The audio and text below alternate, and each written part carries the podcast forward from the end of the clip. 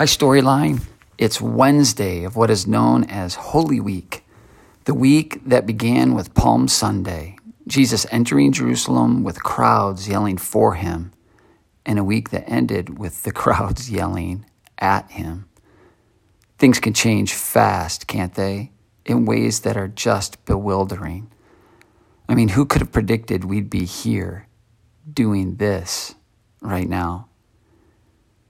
God has a way of turning things around. In fact, He loves to turn things around.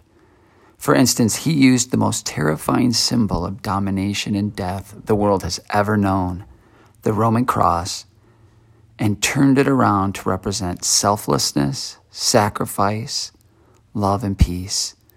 And He did it by turning the worst day ever, the day Jesus was murdered, into what we now call Good Friday. We can only see so far. God sees the beginning and the middle and the end.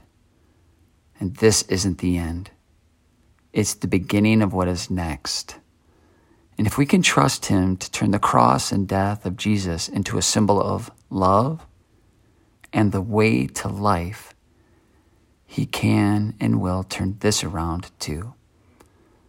Let's wait for it, watch for it, pray for it, apart together. Be His. Mike.